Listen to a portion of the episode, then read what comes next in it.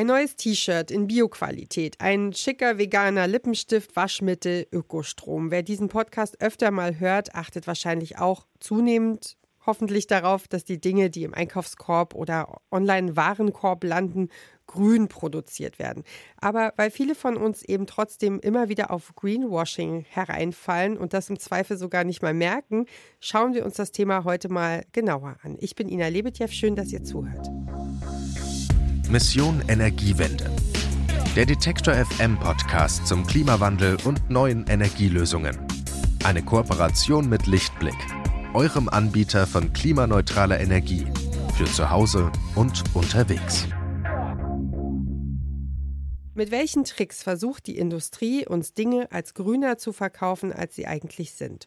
Und welche Rolle spielen die Politik und unsere persönlichen Kaufentscheidungen eigentlich im großen Ganzen.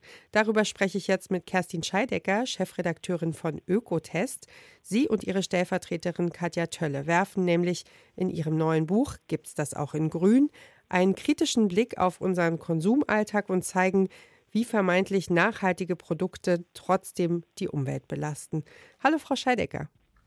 Hallo, schön, dass ich bei Ihnen sein darf. Ja, ich freue mich auch. Viele von uns, also man kann zwar im Alltag auf vieles verzichten, aber machen wir uns nichts vor, die wenigsten von uns sind in der Gesellschaft SelbstversorgerInnen oder wollen oder können das sein. Entsprechend kaufen wir natürlich Lebensmittel, Kleidung, Produkte für den Haushalt, Kosmetik. Gibt es Produkttypen, also Dinge, die Sie nach der Arbeit an Ihrem Buch, gibt es das auch in Grün, gar nicht mehr kaufen werden oder würden? Konventionelles Fleisch ist, ist ein Riesenthema. Das mache ich tatsächlich nicht mehr. Wenn ich am, am, am Kühlregal stehe, dann kaufe ich, wenn überhaupt, nur noch Bio. Ich esse viel weniger Fleisch und wenn, dann will ich wissen, um, woher es kommt und ich greife dann, wenn überhaupt, nur noch zu Biofleisch. Also konventionelles Fleisch, das ist tatsächlich ein Riesenthema. Welche Fakten oder welche Informationen haben da Sie umdenken lassen? Ja, wir haben ja um, bei Ökotest machen wir sehr viele Tests auch von konventionellen und Bio-Waren und haben da zum Beispiel auch Grillwürstchen geprüft.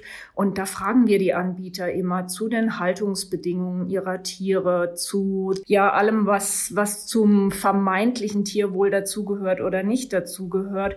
Und ähm, wir haben da einen relativ guten Überblick, was eben los ist in, in den Stellen, wo die Tiere herkommen. Und jetzt Beispiel bei den Grillwürstchen, die aus Schweinefleisch ähm, gemacht sind. Da hat unser Test gezeigt, es gibt praktisch kein konventionelles Schwein, was seinen Schwanz behalten darf. Also Schweinemast, Schweinehaltung, die ist verbunden mit unheimlich vielen Eingriffen am Tier, also sprich in den Körper des Tieres, was daran liegt, dass Tiere hierzulande in, in der westlichen Welt in der Tierhaltung nicht mehr um, als Geschöpfe oder als, als Mitgeschöpfe oder überhaupt als Lebewesen gesehen werden, sondern als Produkte. Man spricht auch in der Agrarwissenschaft nicht mehr von, von Tierhaltung, sondern von Tierproduktion. Das, das ist dafür symptomatisch. Und das ist einfach was, was wir an Unterlagen sehen. Das ist einfach die, die Schweine bekommen ihre Schwänze kopiert, damit sie sich gegenseitig nicht auffressen, weil die Ställe viel zu eng sind, weil die Bedingungen so schlecht sind, weil die Tiere immer an die Haltungsbedingungen angepasst wurden und nicht umgekehrt. Die Zähne werden abgeschliffen, die Schweine wurden bis vor kurzem ohne Betäubung kastriert, die männlichen Schweine. Also das sind schon so Dinge, da vergeht mir persönlich der Appetit und das, das möchte ich nicht mehr. Und da bin ich froh, dass es Alternativen gibt, dass es Leuchttürme gibt für eine bessere Tierhaltung. Und ja, das ist eben so, ne? wie, wie, Sie, wie Sie schon sagen man kann natürlich ähm, radikaler sein, man kann vegan leben. Das ist, das ist was für Profis. Und natürlich wäre das das Beste, aber machen wir uns nichts vor. Es ist eben so, wie es ist. Ne? Und wir, wir bei Ökotest gucken eben uns alles in der Breite an, klären darüber auf, wie, wie die Verhältnisse sind in den Stellen, aber auch in den Supermärkten und zeigen eben innerhalb des Systems die besten Alternativen auf. Ich weiß, das kann man natürlich radikaler sehen und es gibt viele Menschen, die das in einer, in einer größeren Konsequenz leben.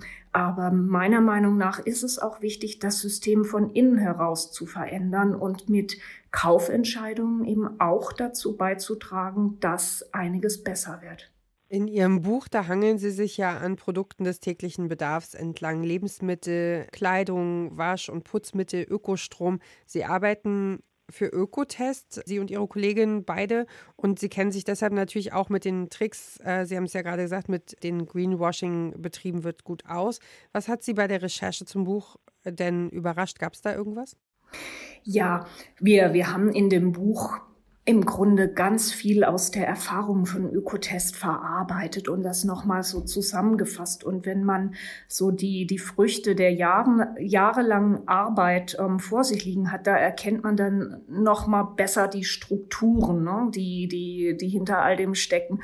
Und was uns wirklich nochmal ganz hart getroffen hat, ist so dieser Mechanismus, dass man einen Fehler findet, findet den Fehler, den eliminiert das System, aber ohne nachhaltiges Denken, sondern man nimmt dann einfach das nächst weniger, vermeintlich weniger Schlechte oder das, was verboten wird, wird ersetzt durch etwas, was noch nicht verboten ist. Also nehmen Sie das Beispiel Bisphenol A. Bisphenol A ist eine Chemikalie, die tatsächlich im, im Zusammenhang mit der Forschung an der Antibabypille entdeckt wurde. Also das wird zumindest kolportiert. Also man wusste von dieser Chemikalie von Anfang an, das hat eine hormonaktive Wirkung.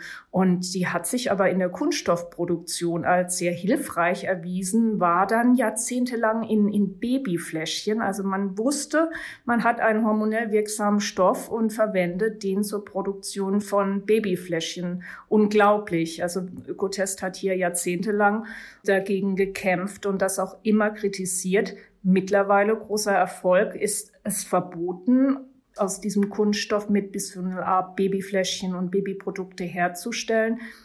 Es ist verboten, in Kassenzetteln Bisphenol A zu verwenden. Wir finden es aber immer noch in Dosen. Also unser Test von Dosentomaten zum Beispiel hat gezeigt, Bisphenol A-Reste sind in den Tomaten drin. Entweder sie kommen aus Dosenbeschichtung oder aus der, ja, vom Förderband, wo vielleicht andere Kunststoffe produziert werden oder aus der Umwelt. Bisphenol A ist noch drin und der Diskurs der läuft jetzt nicht dahingehend, dass wir gucken müssen, dass wir solche ähm, hormonaktiven Chemikalien aus der, der Lebensmittelproduktion entfernen müssen. Nein, der Diskurs läuft so, dass man die nächst schlechtere, bessere Chemikalie, nämlich Bisphenol F, als Ersatzprodukt ähm, verwendet und einsetzt und dieses Produkt einsetzt. Und das ist natürlich etwas, was uns wirklich auch, ja, schon erschüttert hat, neben natürlich den einfachen Tricks, die die Industrie anwendet, dass sie uns etwas als grün verkauft, was im Grunde überhaupt nicht nachhaltig ist. Und das ist das, was uns tatsächlich ärgert.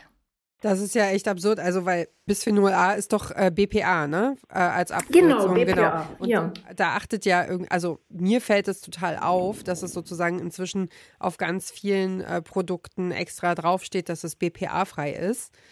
Und wenn ich mir dann vorstelle, dass man sozusagen einfach eine andere Chemikalie benutzt, die eine ähnliche Wirkung hat, absurd. Also, weil wir kämpfen ja sozusagen die ganze Zeit darum oder achten darauf, nur noch Dinge zu kaufen, die das dann nicht enthalten.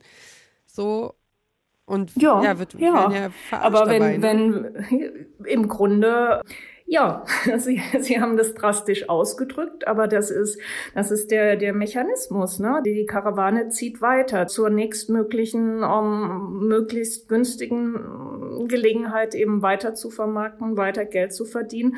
Und an ganz wenigen Stellen gibt es eben Leute, die sich über das große Ganze Gedanken machen. Das ist auch schwierig. Das sehen wir, dass das nicht einfach ist, also das, das komplette um, System, wie es ist, zu ändern. Aber das ist halt tatsächlich. Oder nehmen Sie die Geschichte mit den Bruderhähnen und den Eiern. Also wir wissen, ähm, Kükentöten ist, ist in den Fokus geraten. Ähm, Verbraucherinnen und Verbraucher wollten zum einen keine Käfigeier mehr verkaufen, zum anderen wollten sie auch keine Eier, wo die Küken an Tag eins vergast werden. So, man hat also jetzt Kükentöten verboten, aber wo sind die Bruderhähne? Was passiert mit den Bruderhähnen? Hat jemand schon mal geguckt, ähm, wie, wie dieses System ist? Also wie unter welchen Bedingungen die leben, wie, wie das geht? Oder wir wollen Biomilch. Ja, alles schön und gut, aber was mit den männlichen Käppchen geschieht? Eine Kuh muss ja kalben, um Milch geben zu können. Und diese Käppchen werden nach, oft nach wenigen Tagen, Wochen um, auf, auf Schlachttransporte ins Ausland verschifft. Also selbst an, an den Stellen, wo, wo es schon Gutes gibt, gibt es immer auch noch eine Schattenseite, weil man sich eben nicht ganzheitlich mit den Dingen beschäftigt. Das ist so das, was uns immer wieder auch auffällt bei unserer Arbeit. Und auf der anderen Seite müssen wir sagen, es hat sich schon unheimlich viel getan. Also die, die Vorschriften werden strenger, sie, sie sind besser geworden und das gibt halt auch Hoffnung. Es ist so ein bisschen, es ist ein Bohren dicker Bretter, was, was wir machen bei Ökotest. Aber wir sehen eben auch, dass sich immer mehr Menschen für eine nachhaltige Lebensweise interessieren und das macht uns natürlich Mut. Nehmen Sie zum Beispiel ähm, Greenwashing im, im, im klassischen Sinne. Da, da sind so Kleinigkeiten, die, die uns, also, die uns immer fassungslos zurücklassen. Wenn Sie ähm, zum Beispiel eine, eine Creme haben in einer Kunststofftube, die eigentlich so verkauft werden kann, auch millionenfach so im Regal steht, dann kommt jetzt ein Anbieter her, macht darum einen Karton, auf dem steht aus 100% Recyclingmaterial und dieser Karton ist aber im Grunde überflüssig. Das ist eine Verpackung, die, die man jetzt aus Nachhaltigkeitsgesichtspunkten ja doch besser weglässt. Also ich habe dann eine Verpackung, ich habe noch eine Extralasche und vielleicht noch ein Hangtag dran, auf dem steht Karton aus 100% Recyclingmaterial, um, Lasche aus um, recyceltem Material, alles prima, klimaneutrales Produkt, umweltfreundliches Produkt und sowas ärgert uns natürlich. Und das ist auch das, was, was wir im Buch ganz konkret beschreiben können. Das sind so die, die Alltagsdinge, die kleinen Dinge, um, wo Verbraucherinnen und Verbraucher sich einfach nicht betuppen lassen dürfen. Gibt es denn irgendeinen Punkt, wie ich das als Verbraucherin denn erkennen kann? Also ja, also wahrscheinlich lässt sich so, ein, äh, so eine Tube schlechter, schlechter äh, hinstellen, hinlegen. Ne? Also wahrscheinlich sind so diese kleinen Pappkartons, die Creme-Kartons äh, sozusagen dann viel besser logistisch zu verarbeiten, nehme ich mal an. Also ich kann mir gar nicht vorstellen, warum man sonst noch, ne, noch eine Pappe drum macht. Es sieht natürlich wertiger aus. Also wir wissen im, im Kosmetikbereich beispielsweise, ne, nehmen Sie eine Creme, was ist da drin? Das sind um, ist um 80 Prozent Wasser, dann sind da möglicherweise um, synthetisch erzeugte Stoffe drin, also Öle aus Erdöl erzeugte Grundfette, auch bei Naturkosmetik. Dann haben Sie da eben natürliche Öle, aber so eine Creme ist ja von dem, was sie kostet. Ne? Das sind ähm, bei bestimmten Produktionsweisen sind das Centbeträge. Bei hochwertigen Naturkosmetika kann das schon mal teurer sein von den Rohstoffen. So, Sie wollen mir aber diese Creme als Anbieter, wo Sie, wo Sie wissen, ne, das sind ein paar Grundstoffe und vielleicht noch ein, ein Wirkstoff, der, der etwas teurer ist. Das wollen Sie mir für sehr viel Geld verkaufen. Also das klappt nicht, wenn Sie da eine einfache Verpackung hinstellen. Da muss ein, ein, ein schöner Tiegel her, da muss eine goldgeprägte um, ähm, Kartonage her. Das ist, um, ähm, das ist das Marketing, was notwendig ist, um, um Produkte, die in im Grunde einen ganz kleinen Wert haben, aufzublasen und mir teuer zu verkaufen. Das ist komplett absurd, natürlich schon, schon immer, also auch ohne den Aspekt Greenwashing. Aber es wird eben noch absurder, wenn Sie so ein ein Konsumgut haben, was per Definition ja schon die Umwelt belastet. Also machen wir uns nichts vor wir müssen alle konsumieren. Nicht kaufen ist keine Lösung. Aber wir wissen ja, dass mit allem, was wir tun, mit allem, was wir konsumieren, um, da, da verbrauchen wir Ressourcen. Und wenn Sie jetzt diese Marketingstrategie anwenden, dass, dass Sie Ihr Produkt auch noch um, so dastehen lassen wollen, als wäre es eben kein Ressourcenverbrauch, als könnte man sorglos und, und fröhlich, um, weil das Produkt klimaneutral ist, dieses Produkt verwenden. Beziehungsweise da wird sogar noch eine Marketingstrategie drauf gebaut, dass, dass man die Leute, die sich für Nachhaltigkeit interessieren, also unsere Leserinnen, ihre Hörerinnen, ihre Hörer, dass man denen sagt, oh, guck mal, meine Creme ist klimaneutral, meine Sonnencreme ist korallenfreundlich, das ist Greenwashing par excellence und das ärgert uns natürlich. Inwiefern kann denn eigentlich überhaupt meine Kaufentscheidung als Kundin irgendwie einen Beitrag zum Klimaschutz leisten? Was kann ich denn da tun? Also kann ich überhaupt was tun? Na klar, Sie können was tun. Es wird immer gesagt, ne, ach, der Verbraucher ist nicht bereit, mehr zu bezahlen. Der Verbraucher.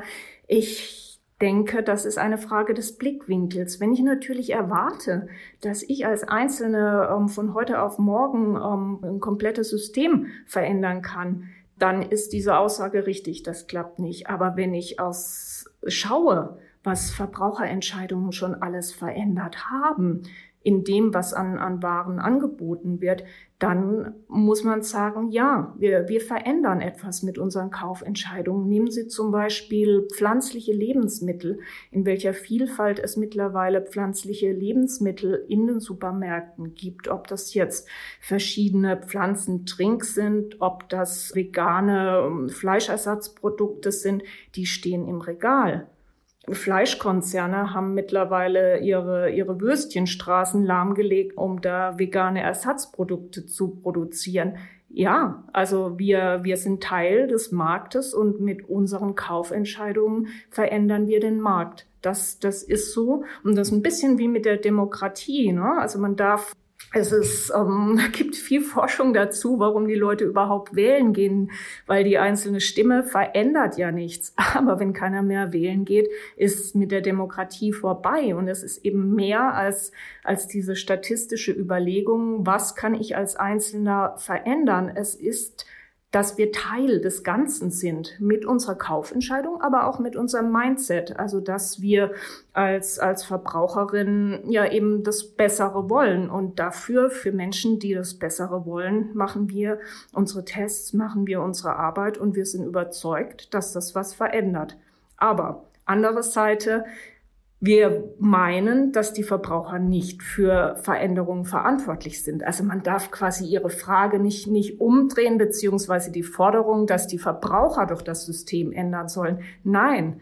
Also die Verbraucherinnen sind in ihrer Rolle als, als Käuferin, die mit einem Budget auskommen müssen, die ähm, vielleicht auch wirklich ähm, sich bestimmte Dinge nicht leisten können. Das ist die Rolle der Verbraucherin. An der Stelle, wo es ums große Ganze geht, das sind natürlich die, die Politik und die Industrie gefragt, hier auch Veränderungen umzusetzen. Eine kurze Unterbrechung für unseren Werbepartner. Euer Laptop läuft mit 100% Ökostrom, eure Heizung mit klimaneutraler Wärme, in der Garage lädt euer Auto und auf dem Dach erzeugt ihr euren eigenen Solarstrom. Klingt nach Zukunftsmusik, ist aber jetzt schon leicht zu haben. Bei Lichtblick bekommt ihr alles, was ihr für einen klimaneutralen Lebensstil braucht.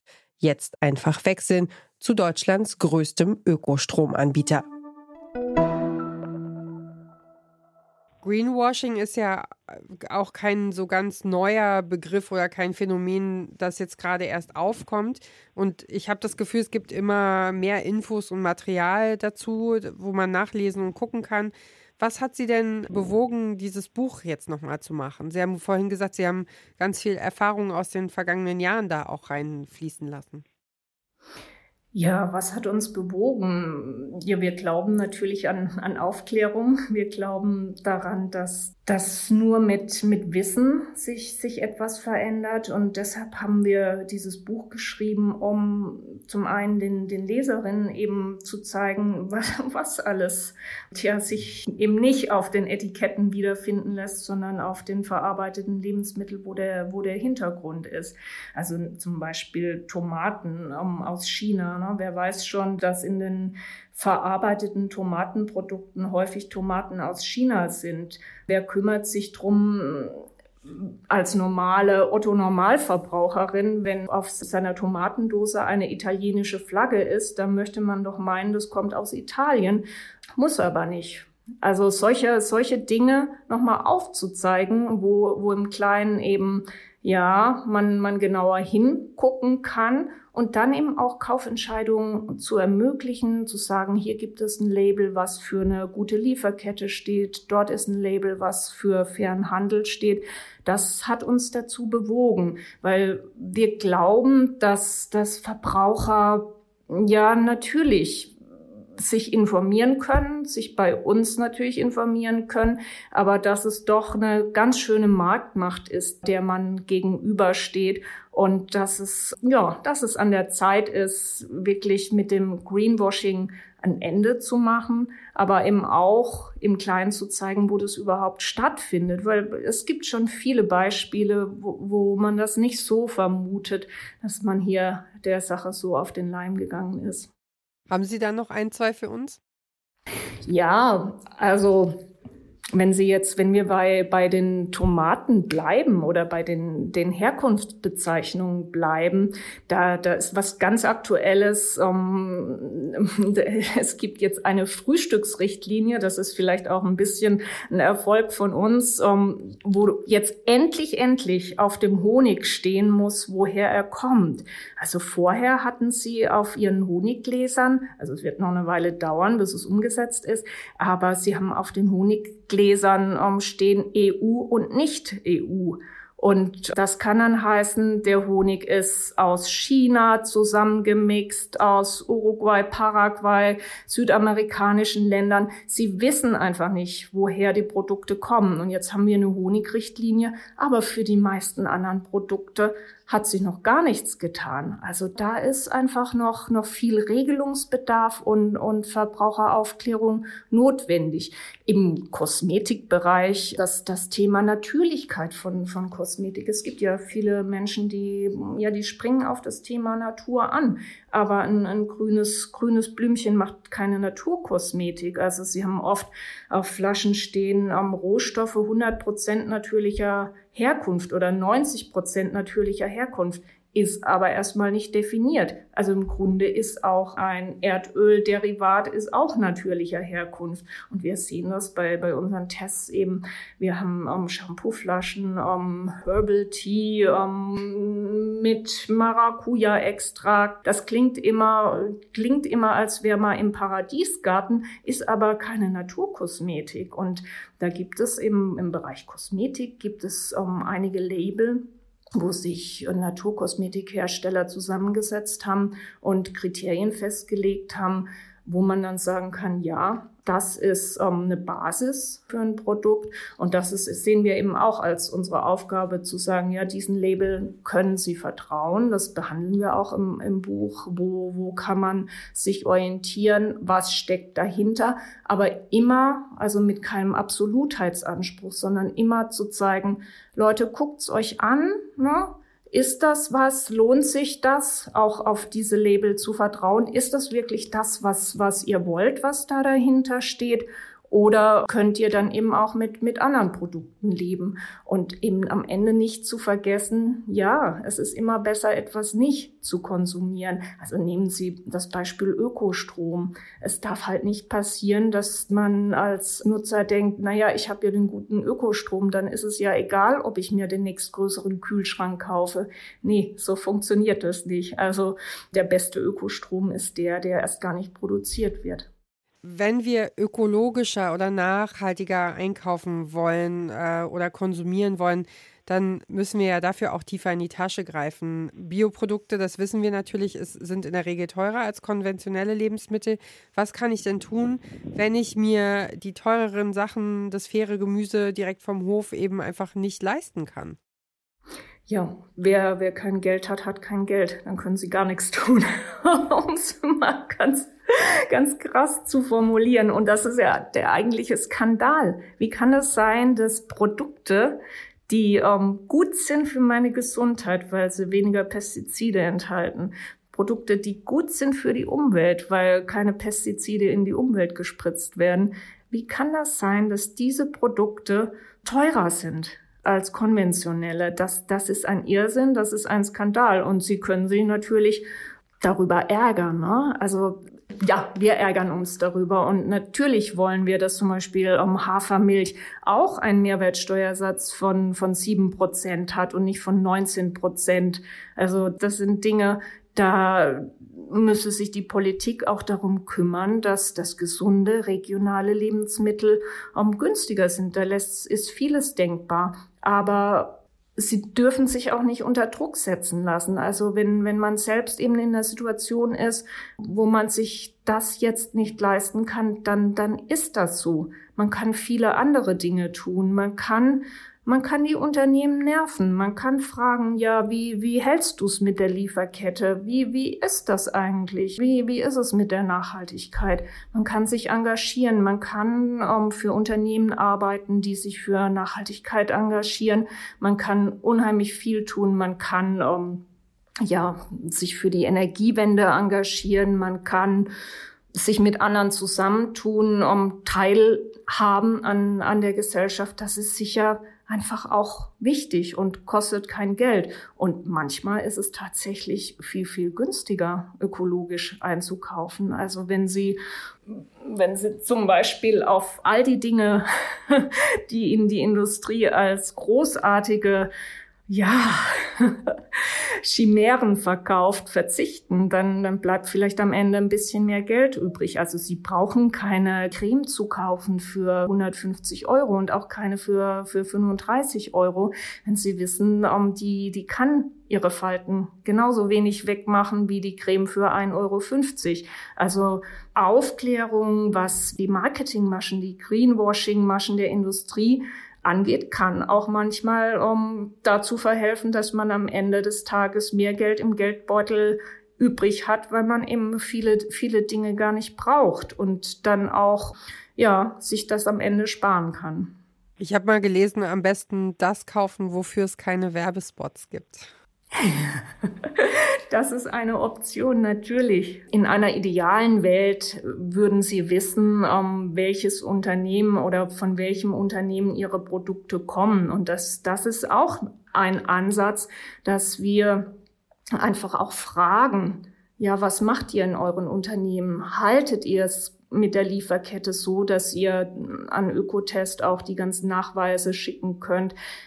Die Politik greift hier ja auch ein mit dem Lieferkettengesetz, dass es eben Umdenken gibt, dass ähm, die Unternehmen rechtfertigen müssen beziehungsweise zeigen müssen, dass sie sich halbwegs vernünftig entlang der Lieferkette verhalten, weil das ist ja auch so. Die Lebensmittel, die hier ankommen, die konventionellen, sind so billig, weil jemand anders den Preis dafür zahlt. Also für, für die die den günstigen Kaffee, den günstigen Tee um, zahlen die Arbeiterinnen und Arbeiter, die auf den Plantagen Pestizide ohne Schutzkleidung ausgebracht haben und keinen existenzsichernden Lohn bekommen. Es ist ja nicht so global betrachtet, dass diese, diese Dinge, die wir hier billig konsumieren, keinen Preis haben. Also insofern, ja, das wäre auch ein Ansatzpunkt, dass man einfach auf die Unternehmen auch zugeht, auch als ganz normaler Bürger und fragt, wie, wie ist es denn? Also was macht ihr denn? Und das kann jeder. Also Nerven, Nerven ist ist etwas, was äh, zu unserer Arbeit gehört. Wir nerven die Unternehmen. Wir fragen sie wirklich, gibt's das auch in Grün? Und manchmal schaffen wir es dann auch, dass es was in Grün gibt. Und wir nerven so lange, bis es viele Dinge in einer besseren, nachhaltigeren Variante gibt. Das sagt Kerstin Scheidecker, Chefredakteurin von Ökotest. Sie hat zusammen mit Katja Tölle das Buch Gibt's das auch in Grün geschrieben. Darin haben die beiden die größten Greenwashing-Tricks der Industrie gesammelt. Das Buch ist bei Campus erschienen und kostet 24 Euro. Frau Scheidecker, vielen Dank für das Gespräch. Sehr, sehr gerne. Und das war's auch schon für diese Woche von Mission Energiewende, eurem Klimapodcast von Detektor FM. Wir hören uns nächste Woche hier wieder, wenn ihr mögt. Und wenn ihr das nicht verpassen wollt, dann folgt uns doch einfach gern dort, wo ihr eure Lieblingspodcasts hört oder auch im Netz auf detektor.fm. Die Redaktion für diese Folge hatten meine Kolleginnen Esther Stephan und Julia Segers und ich bin Ina Lebetjew. Habt vielen Dank fürs Zuhören, macht's gut, bis bald. Tschüss. Mission Energiewende. Der Detektor FM Podcast zum Klimawandel und neuen Energielösungen. Eine Kooperation mit Lichtblick, eurem Anbieter von klimaneutraler Energie für zu Hause und unterwegs.